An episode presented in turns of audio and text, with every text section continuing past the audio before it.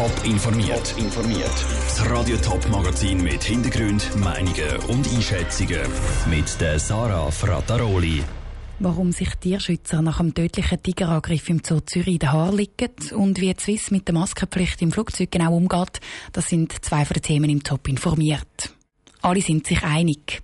Es ist ein tragisches Unglück, das am Wochenende im Zoo Zürich passiert ist. Dass eine Pflegerin von einem Tiger angegriffen und tödlich verletzt worden ist. Nur, was die Lehren aus dem Vorfall sollen sein, da gehen die Meinungen auseinander. Man muss den Vorfall zuerst einmal aufklären, findet die Polizei und findet auch der Zoo. Man muss die Raubtierhaltung ganz verbieten, findet auf der anderen Seite Zoogegner.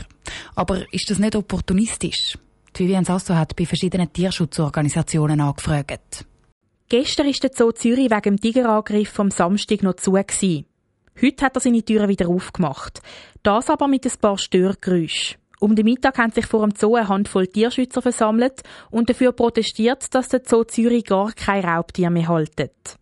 Organisiert hat den Protest Olivier Bieli von der Organisation Hilfe für Tiere in Not. Im deutschen Raum sind vor allem in den letzten Jahren auffällig viele Unfälle mit Tiger passiert und anderen Raubkatzen, oft auch mit tödlichem Ausgang entweder für einen Wärter, wie in diesem Fall auch in Zürich, oder dann auch fürs Tier. Wir fordern eigentlich, dass man gar keine Wildtiere mehr halten, weil die kann man gerade Grossraubtiere gar nie artgerecht halten. Nur Tierschützer sind sich in dieser Frage gar nicht einig.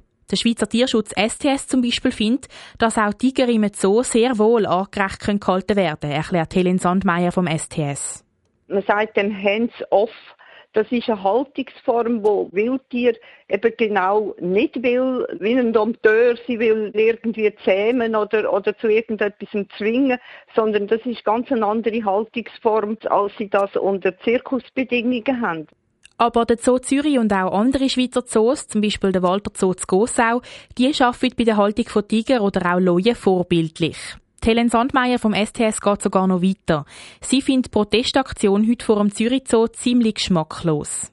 Ich halte es für ein eine relativ billige Trittbrettfahrerei, aber sie können natürlich mit gutem Grund können sie sich gegen eine Wildtierhaltung im Zoo aussprechen.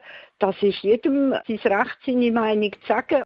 Der Olivier Bieli, der den Protest organisiert hat, wehrt sich gegen den Vorwurf. Schließlich hat der Zoo Zürich heute ja auch weitergemacht, als wäre nichts gewesen. Also heute Morgen ist der Zoo wieder offen gewesen und wir haben sich vergnügt unterhalten, sind die äh, Tiere wieder bestaunen, anschauen und dort hat man gar nicht gemerkt von diesem tragischen Vorfall. Und nach so einem Vorfall bin ich der Meinung, darf auch der Tierschutz eine Meinung äußern und auf seine Themen oder auf seine Anliegen aufmerksam machen.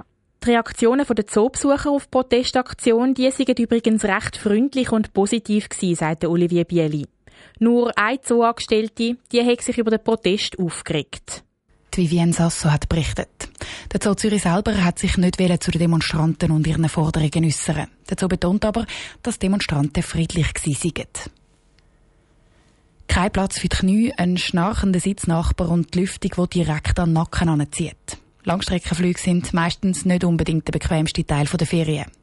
Und wer diesen Sommer mit der Swiss weit weg fliegen will, der muss jetzt auch noch eine Maske anlegen stundenlang mit so einer Maske im Flugzeug sitzen, wird das für die Crew und die Passagiere nicht irgendwann gefährlich? Andrea Blatter hat nachgefragt. Ab heute gilt eine Maskenpflicht überall im Schweizer ÖV. Tramchauffeure oder Busfahrer sind aber ausgenommen. Einerseits, weil die ja sowieso allein in einer Führerkabine sitzen, andererseits aber auch, weil sich Betriebe Sorgen machen, dass man sonst trümmelig werden, wenn sie zu lange Masken haben. So Ausnahmen gäbe es bei ihnen nicht, sagte Michael Stief von der Swiss. Für unsere Crew gilt eine Maskentragepflicht. Allerdings ist es auch so, dass für unsere Cabin Crew es gilt, dass wenn sie nicht im direkten Kundenkontakt sind, also wenn sie im Galley sind, dann können sie die Maske vorübergehend auch abziehen, auch vor allem zum etwas essen, zum etwas trinken oder zum ein bisschen durchschnaufen.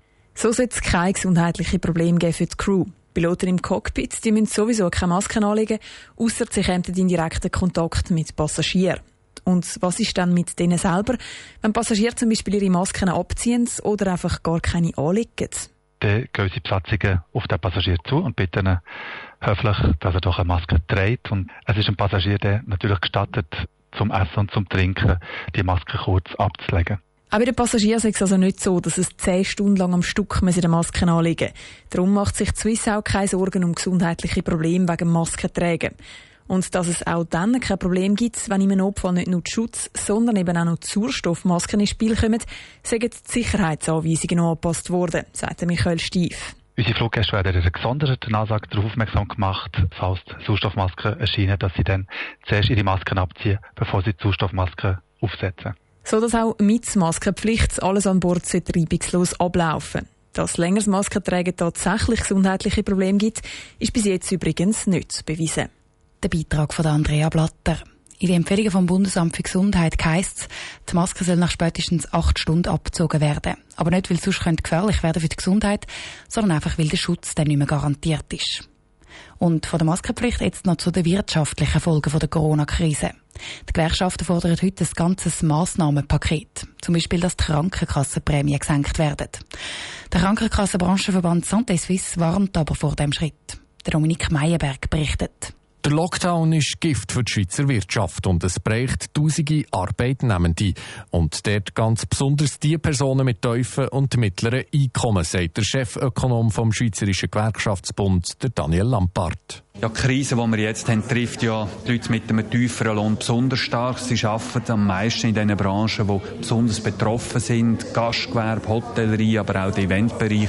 Und wir müssen schauen, dass die rasch wieder ihre Kaufkraft haben. Weil, wenn die Leute weniger Geld zur Verfügung haben, können sie auch weniger wieder zurückgeben in ewigen Kreislauf der Wirtschaft. Die Gewerkschaften fordern darum zum Beispiel die Krankenkassenprämie sofort zu senken. In der Krankenkasse haben wir sehr viele Reserven, etwa 5 Milliarden die wir eigentlich gebildet haben für einen Pandemiefall, also für jetzt, wo man nicht braucht. Und das Geld kann man jetzt ausschütten, geben etwa 500 Franken pro Einwohnerin oder Einwohner in der Schweiz. Die Reserven anzuzapfen, sei aber keine gute Idee. Das sagt der Matthias Müller, Mediensprecher vom Branchenverband der Krankenversicherer Santé Suisse. Es trifft natürlich zu, dass die Reserven der Prämienzahler zustehen. Da fließen auch keine Gelder ab die sind eben für so außerordentliche Fälle gedacht. Und selbst wenn es bedauerlicherweise noch zu einer zweiten oder sogar dritten Welle sollte kommen, lange die Reserven, um die Kosten, die würden entstehen, dann auch zu finanzieren. Der Gewerkschaftsbund sagt aber, dass man die Reserven ja jetzt gar nicht gebraucht hat während der ersten Welle. Die also die Krankenversicherer die Reserven horten? Nein, sagt Matthias Müller. Wenn man jetzt einfach die Reserven auflösen und den Versicherten zurückzahlen, dann würde es zu einem Jojo-Effekt führen. Es kam dann in den Folgejahren zu umso härteren Prämienerhöhungen und das war nicht gut für die Prämiezahlerinnen und Prämienzahler und das möchten wir auf keinen Fall. Und Darum ist es falsch, die Reserven jetzt einfach zu verteilen. Die Gewerkschaften sehen das anders. Nebst der Senkung der Krankenkassenprämie fordern sie auch noch, dass Personen mit tiefen Löhnen 100 anstatt 80 Prozent bei Kurzarbeitsentschädigung bekommen und einen besseren Kündigungsschutz. Top informiert, auch als Podcast. Mehr Informationen gibt es auf toponline.ch.